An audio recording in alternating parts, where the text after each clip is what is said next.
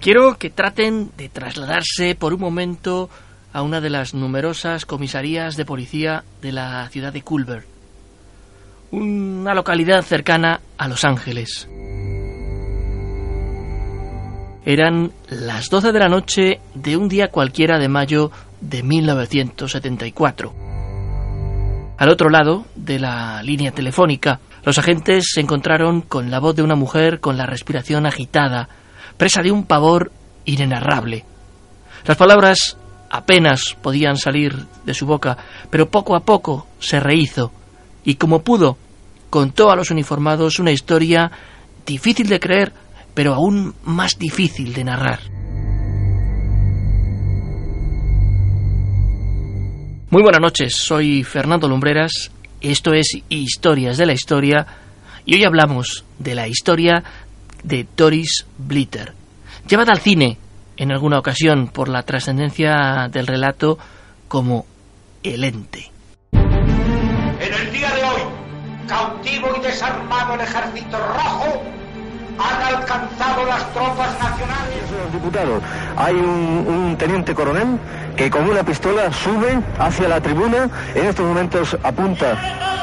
Es un. Estamos viviendo momentos muy graves para nuestra vida democrática.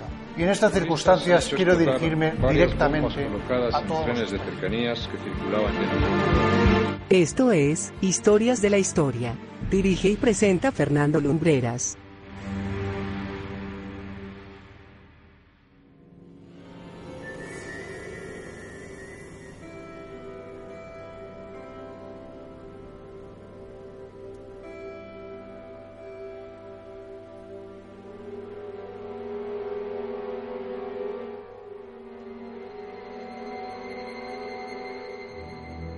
Vamos a bajar un poquito más las luces de este pequeño rincón en el corazón de Madrid desde el que cada semana venimos a contaros una historia.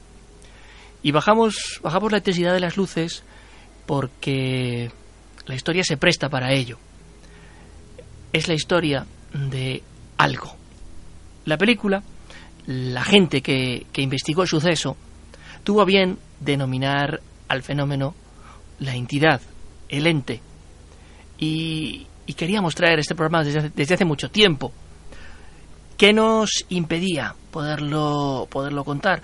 Pues quizá porque aún no habíamos encontrado algunos de los detalles que hacían todavía mucho más real, mucho más escalofriante esta, esta historia. Ya los tenemos todos. Tengo aquí encima de, de la mesa de este, de este estudio María Sabaté de, de Viva Radio el conjunto de, de recortes, de artículos, incluso de fotografías, que es una pena que no podáis verlas. Trataremos de ponerlas en las redes sociales acerca de, de toda esta historia. Una historia que comienza, bueno, pues con una mujer, con Doris Blitzer, llevando una vida muy rutinaria. Se había casado hacía tiempo y fruto de aquel matrimonio nacieron cuatro hijos, una niña y tres varones. El matrimonio, pues por los motivos que sean, fracasó, pero ella consiguió rehacer su vida y todo continuó con cierta normalidad hasta que en la casa a la que se había mudado comenzaron a darse una serie de fenómenos que en un principio ella no quiso denunciar.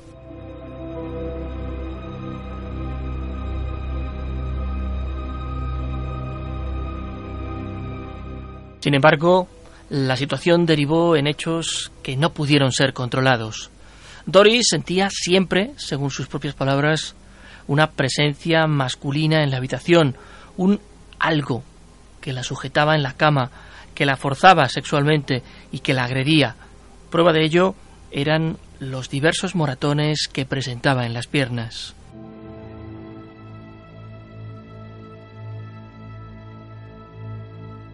La policía no podía dar crédito a lo que estaba oyendo. Levantaron un informe y en eso quedó todo a nivel policial en un primer momento. Lo que pasó en aquellos episodios siguió produciéndose y eso llevó a Doris a buscar ayuda por otro lado. Recaló en varias clínicas psiquiátricas en las que no fue diagnosticada de enfermedad o trastorno alguno. Sucedía algo, eso estaba claro, a juzgar por las marcas que presentaba y por las descripciones con las que iba completando una escalofriante narración. Lo que no podía resolverse era el qué.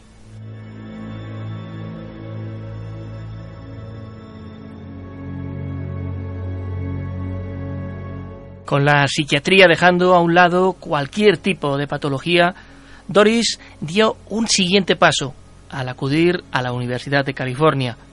Allí, en el departamento de parapsicología, conoció al doctor Barry Taff, un hombre escéptico que en un principio desconfió de ella.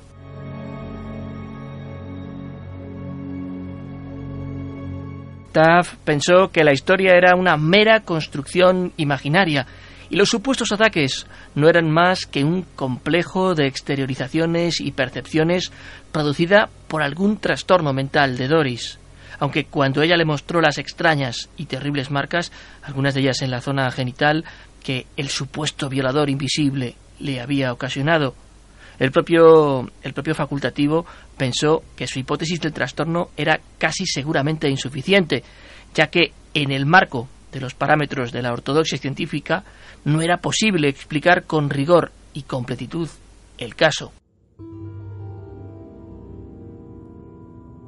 Intrigado, Tomó interés en toda esta investigación y entrevistó a Doris, a sus hijos y a sus vecinos, obteniendo tanto de sus hijos como de algunos vecinos la declaración de que habían sido testigos de los abusos de la entidad invisible a la que desde ese mismo momento se le empezó a llamar el ente.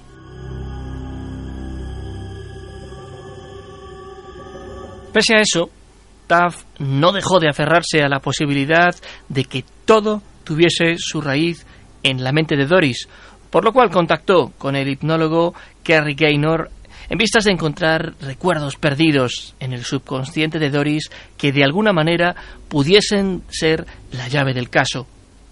No obstante, nada se sacó de las sesiones hipnóticas y entre tanto el ente seguía deleitándose en sus salvajes abusos.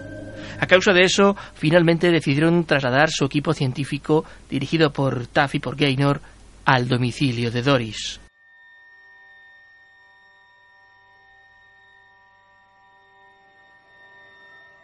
Mientras el equipo proseguía con sus investigaciones, el estado de Doris empeoraba cada vez más y hacía temer en algunos médicos la posibilidad de que ella acabase sumergida en un estado crónico e irreversible de esquizofrenia. Como ninguno de los miembros del equipo había enfrentado algo semejante con anterioridad, muchos de ellos, en parte por haber visto que casi no existían precedentes de casos semejantes, optaron por creer que los ataques cesarían a corto o medio plazo. En un inicio habían creído, debido a que los ataques sucedían cuando Doris dormía, que el problema se reducía a cierto tipo de trastorno psíquico vinculado a la mecánica del sueño. Pero tras irse desarrollando los hechos de la manera brutal y contundente en que se dieron, empezaron a surgir en los investigadores la creencia en la posibilidad de que en efecto estuviesen lidiando con alguna entidad sobrenatural.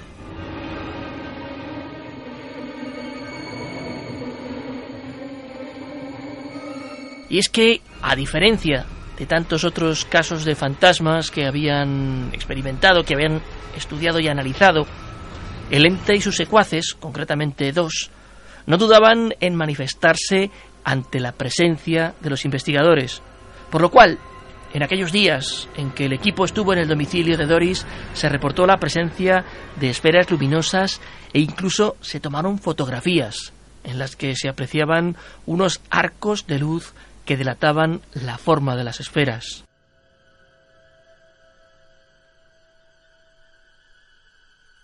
Sin embargo, como es de esperarse, ante aquellas fotografías cuya fama llegó a trascender, los escépticos hablaron de reflejos en la lente de la cámara y la comunidad científica no las aceptó, aunque nunca se demostró ni que fuese un montaje ni que fuese producto de reflejos en la óptica del aparato.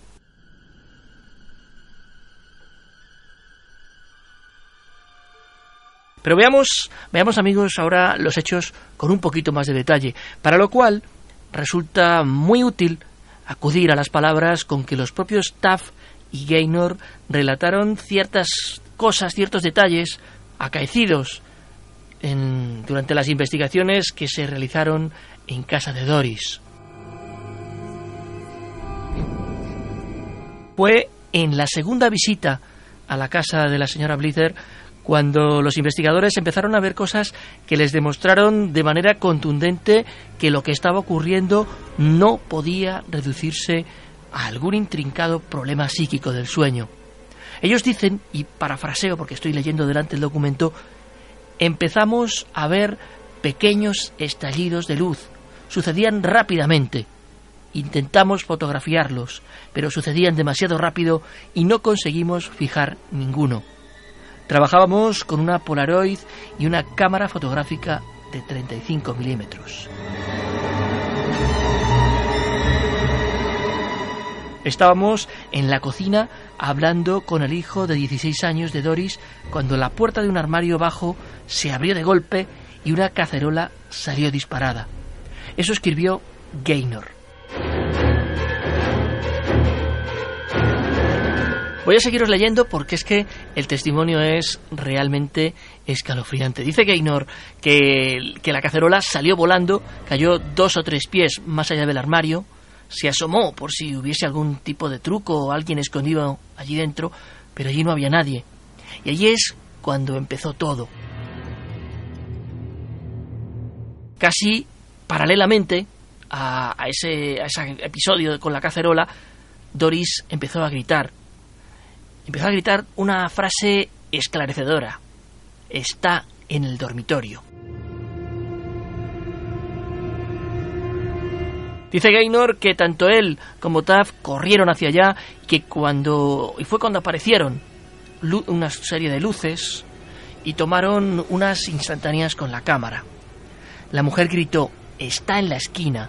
Y rápidamente tomaron una foto, pero salió completamente descolorida. Dicen que Doris volvió a gritar que estaba en la esquina, volvieron a fotografiar una vez más y de nuevo salió la fotografía, la instantánea, sin color. Los científicos pensaron que la cámara se había estropeado, así que tomaron una fotografía más de control a otro punto de la habitación. En ese momento Doris anunció que el ente se había ido. La fotografía salió perfecta. En uno de aquellos momentos que consiguieron retratar, los dos investigadores, Doris dijo que le tenía delante de su cara. Tomaron aquella fotografía y en la foto se puede ver con claridad los botones de la ropa y las cortinas que aparecen completamente enfocados. Sin embargo, y aquí está lo extraño de, de este caso, el rostro de la propia Doris aparece completamente borrado. Repitieron el resultado con, idéntica cámara, con aquella Polaroid de revelado instantáneo, y volvió a repetirse el resultado. Cuando ella dijo que ya se había ido, hicieron la fotografía de control, como habían hecho en el caso anterior, y todo apareció con normalidad.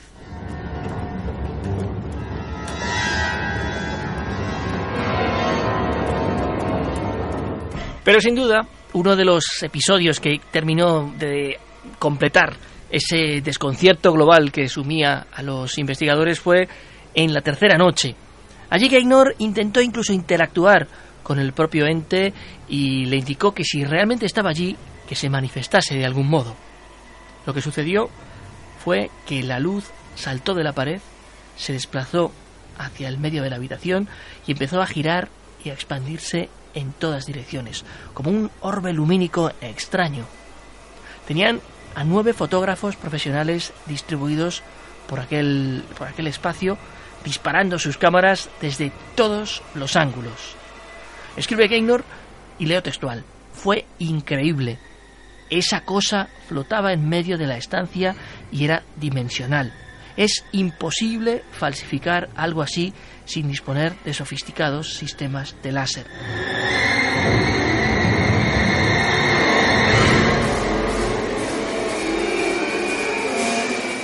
Así lo dice.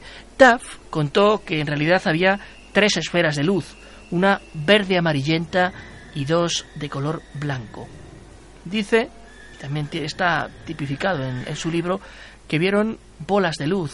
De algún modo, sigo leyendo, ¿eh? las cámaras eh, recogieron arcos luminosos, pero lo que nosotros vimos eran bolas de luz. Sin embargo, todo aquel episodio tuvo lugar luego de que, tras sufrir un espantoso ataque, Doris llamara a Gaynor a medianoche para pedirle que fueran ya porque había sido agredido por tres criaturas invisibles, dos de las cuales le sujetaban las piernas para que la última, el ente, la penetrase con brutalidad a sus anchas.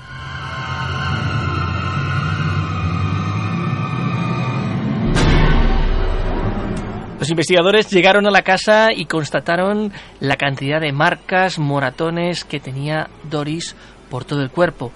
Sorprendentemente encontraron precisamente esas tres esferas de luz que mencionan y pues tuvieron que, retroceder un tanto desconcertados, asustados, pero tomaron, tomaron sus instantáneas. Instantáneas que fueron publicadas y que como, como antes comentaba, pues causaron cierto revuelo en la comunidad científica. En cuanto a la peligrosidad de ese, de ese ente, las palabras de Gaynor muestran que era ciertamente elevada no solo para Doris, sino también para cualquiera que osase intentar detenerlo. Dice, una vez, el hijo de 16 años oyó a su madre llorar y fue al dormitorio. Vio como algo zarandeaba a su madre en la cama y cuando se acercó a ayudarla, algo le golpeó en la cabeza y lo lanzó hacia atrás. El chico se había roto un brazo.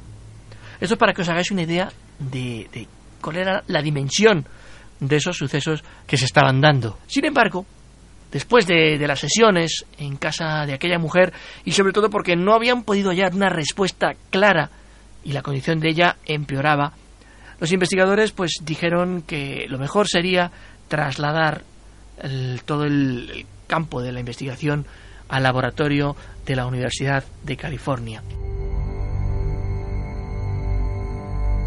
Para que todavía completéis ese, espacio, esa, esa, gravedad de la situación, tenemos la documentación constatada además psicológicamente que indica que la propia Doris había tenido tres embarazos psicológicos. Tres embarazos psicológicos, ahí es nada.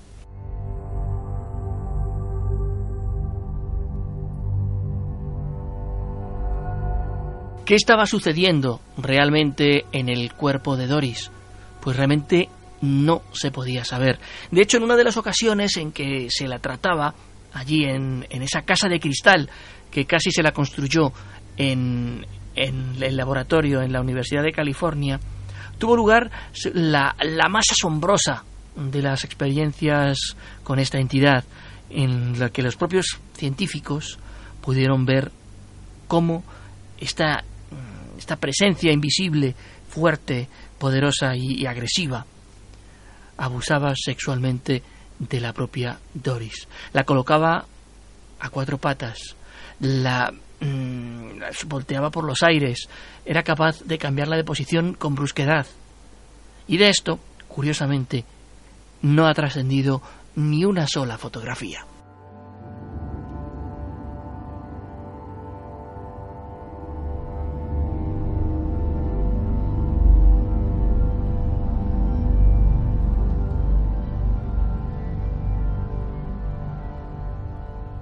Posteriormente al ataque que hemos mencionado, vinieron otros. Pero entre tanto se estaba llevando a cabo una investigación paralela encargada por una serie de psicólogos en donde se realizaban sesiones de hipnosis. Y en una de esas se descubrió que Doris había sufrido abusos sexuales durante su infancia. A partir de ahí, el juicio de los investigadores se dividió en dos grandes bloques. Por un lado, aquellos que creían que todo estaba en la mente de Doris, pasando desde grandes escépticos que se limitaban a explicaciones psiquiátricas, rebuscadas muchas veces, y por otro lado, sí estaban los que pensaban que esos abusos eran debidos a algún tipo de, de entidad fantasmal, demoníaca o se barajó incluso la posibilidad de extraterrestre.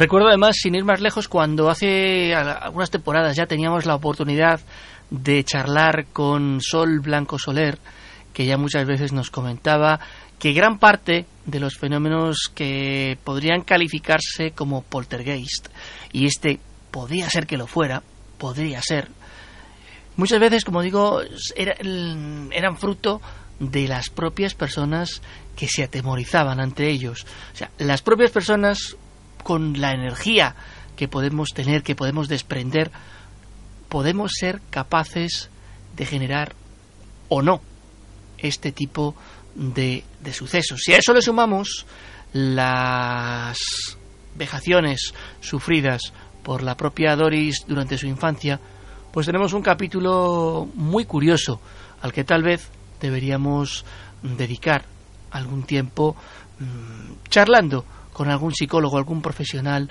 a propósito de, de todo esto.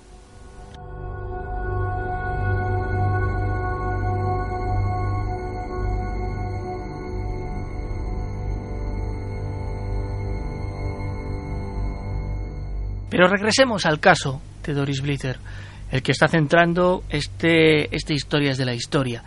Pues ocurrió que la propia Doris, cansada ya de, todas las investigaciones, de todos los, fenómenos que, se estaban llevando a cabo, de toda la, la, cantidad de aparatos, cámaras y procedimientos que tenían que ver con la fenomenología con la que estaba rodeada, pues decidió marcharse de la universidad, dejó su casa y se mudó a Texas en busca de, otra vida, libre, tal vez, de los acosos de aquel violador invisible.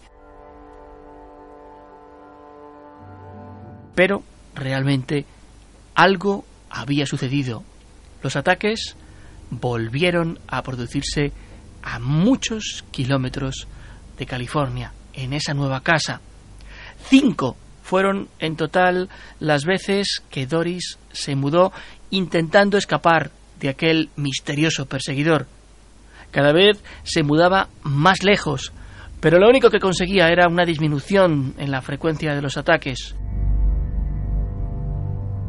Finalmente, después de dos años más o menos, estos cesaron por completo.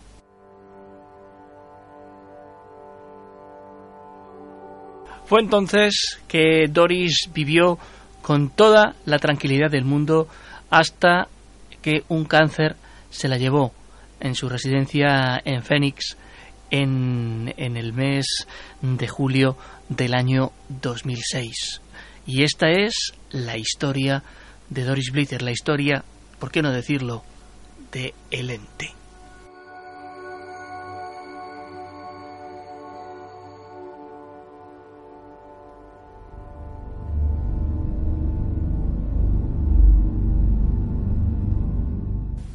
Espero lo hayáis encontrado interesante. A nosotros la verdad que leyendo los detalles se nos han puesto los pelillos de punta. ¿eh? El ente, el ente y la historia de, Doris Flitter llevando hoy un poquito de miedo a los oyentes de Viva Radio aquí en Historias de la Historia. Y recordad que si queréis volver a escuchar este o cualquiera de los otros programas que hemos emitido, los tenéis todos en el portal del programa en vivaradio.es es donde también vais a encontrar un montón de vídeos, reportajes y páginas amigas. Nosotros volveremos la próxima semana con una nueva historia, con unos nuevos personajes y con mucho por contar. Hasta entonces, como siempre os decimos, con esta penumbra de las luces de nuestro estudio, muy buenas noches y buena suerte.